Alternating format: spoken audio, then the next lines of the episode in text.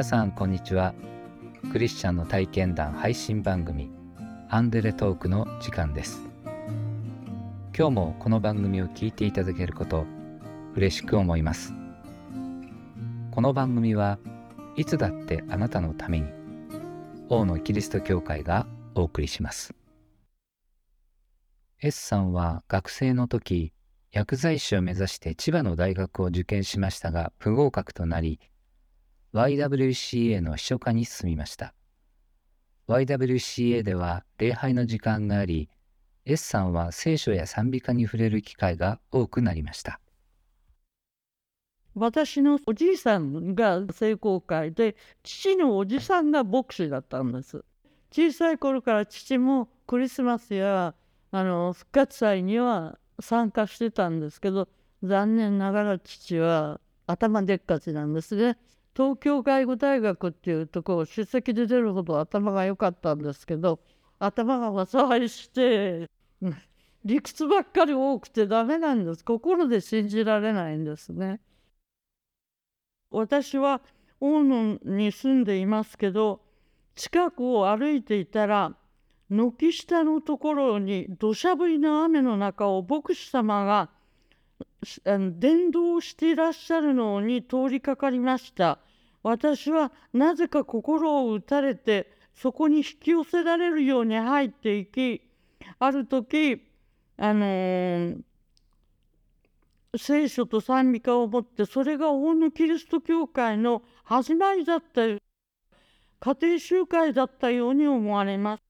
ある時聖書と賛美歌を持ってね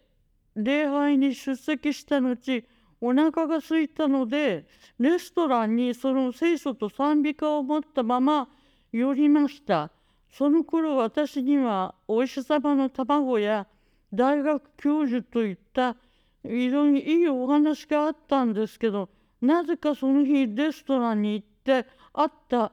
アメリカ人の男性と結婚することになりました。結婚しアメリカに行きましてところが田舎で非常にあの偏見の多いところで家族の方たちとうまくいくことができず、うん、私は、うん、結局離婚することになりました。その時助けてくださった方がジュリーという方だったんですけどその方のの助けで血のみ子を抱きながらその方が私の赤ちゃんを抱いてでその頃赤ちゃんが生まれていましたけど私は税務署の試験を受けました。なぜ神様が Y にに行けとおっしゃったのかよくわからなかったんですけど千葉大学には落ちて Y に行きました。その頃になって初めてそれは神様が決めていらしたことなの。私はタイピストの仕事を Y で覚えたので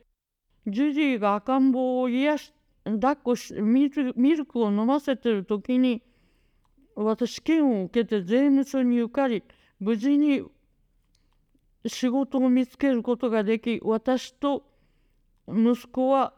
生きていくことができました。そしてジュディのおかげで私はイリノイ州のファーストバプテストチャーチで洗礼を受けました。近くの教会でグリーンさんという方がおっしゃっていたんですけどその方にお話を助けていただいたんですね。いろいろと悩み事を聞いていただいてで行くうちに教会というものがいいところだなということを知るようになりまして教会に行くようになりましてジュリーの勧めで洗礼を受けるようになりました。アメリカでシングルマザーとして働きながら子育てをしていましたが数年後息子さんを連れて日本に帰国しました。S さんはその後日本で暮らしていますが息子さんは15歳の時からアメリカで生活するようになりました。息子が30歳前後でなぜか風邪薬を飲んだことがきっかけで交通事故に遭い首から下がダメな生活になりました。それでも本人は日本に帰りたい希望を持っていましたので大学院まで出れば自分の体こういう体ででも日本でなんとかやっていけるんじゃないかと言って大学院を卒業しました。事故に遭ってからは最初はボランティアで自立支援センターというところに勤めてたんですけど日本に帰りたいという希望が増して国家公務員だったら日本に来れるんじゃないかというんでの大学院に行ってそれからあの仕事を見つけました。長いこと長距離電話で話し息子も私もクリスチャンでしたから祈りのせ電話での聖句のやり取りをしました。息子も40年アメリカにいましたけどモーゼは40年荒野で苦しんだのよと言いましたら息子が「モーゼは嫌だ。最後に新天地を見なかったからなど」というようなことをあなたはモーゼほど偉くないので、絶対日本に来れるわよと電話での慰めが続きました。日本に帰ってくることを諦めかけていたのですが神様は祈りに応えてくださって横須賀に仕事を国家公務員の仕事を見つけることができました。2月の8日に日本に来ることができました。ところがです。神様は試練というものをお与えになるんです。あの子は首から下がダメですのでヘルパーさんがいなければ仕事に行くこともできず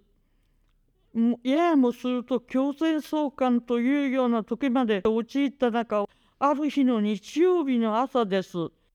どうしようかもうアメリカに帰帰ろうかと言ってる時にグレイスさんという方がドアを叩いてくださってヘルパーさんが見つかりましたよということを言ってくださいました。今日の朝電話がありまして基地の近くの家をあの会社から紹介してくれるそうなんです。それでバリアフリーにしていただけるように会社と交渉しているという電話がありました。国から下からダメでもアメリカで、車の運転してたんですよ。一度行った時なんか乗せてもらってドライブに連れて行ってもらってな手の甲でハンドルを回して運転して自分であのリフトっていうのが降りてきまして車椅子を乗っけてドライバー席まで持ってって体をゆすってお尻であの乗ってで腕ではあのハンドルをしたんですよね。日本でできるかどうか改造車のことも聞いてましたけどね息子はね。S さんが日々の生活の中で意識して行っていることがあります。自宅マンションのロビーになるべく出るようにしているのです。隣人を愛せよという神の教えに従って時間のある時やロビーに出てお年寄りやあの身寄りのない人たちと話し相手になりまた5号棟にいる人たちの少しでもの助けになるようにロビーに出て、えいいるようにしています。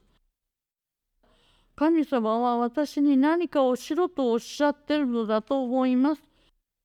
私の大好きな成果は罪とが憂いを増すとも恵みもまた癒ますなりという歌が大好きです。もう一つ好きな歌は歌いつつ歩まんこの世の旅路をということです。私の父と母はクリスチャンではありませんでしたけども、私と息子は王のキリスト教会のお墓に入れていただけるようにお話をしております。何にもないところから神様は助けを与えてくださっています。一円もないところから祈りと希望だけで来られたこと、そして人間が計画するけれども一歩一歩神様が備えてくださるということまた越えられない障害は与えられない全てを益としてくださることを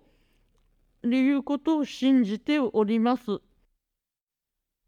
にあ違う人間は計画を立てるんですね。ああでありたいこうでありたい。私も実は千葉大学に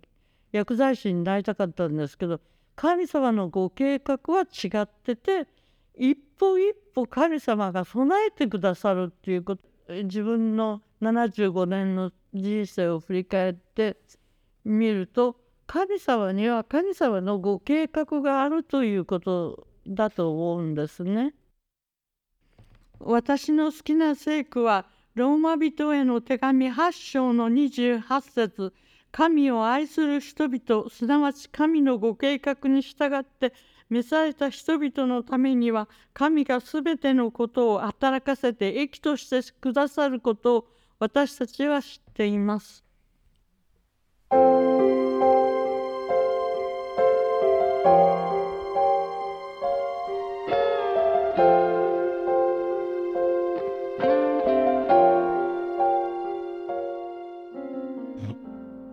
人の心には多くの計画がある。しかし、主の計りごとだけがなる。信玄19章21節 S さんはこの言葉を信じて、すべてのことを祈ってきました。日本で学んだ英文タイプの思いがけない助け、息子さんの帰国を祈り続けた母の願い、強制送還直前に見つかったヘルパーさん、神様が約束通りにすべてのことを働かせて益としてくださったというほかありません。王のキリスト教会は地域に開かれたプロテスタントの教会です。最寄り駅は小田急線相模大野駅北口から徒歩5分です。毎週日曜日の礼拝にぜひお出かけください。詳しくは王のキリスト教会ホームページをご覧ください。いつだってあなたのために王のキリスト教会でした。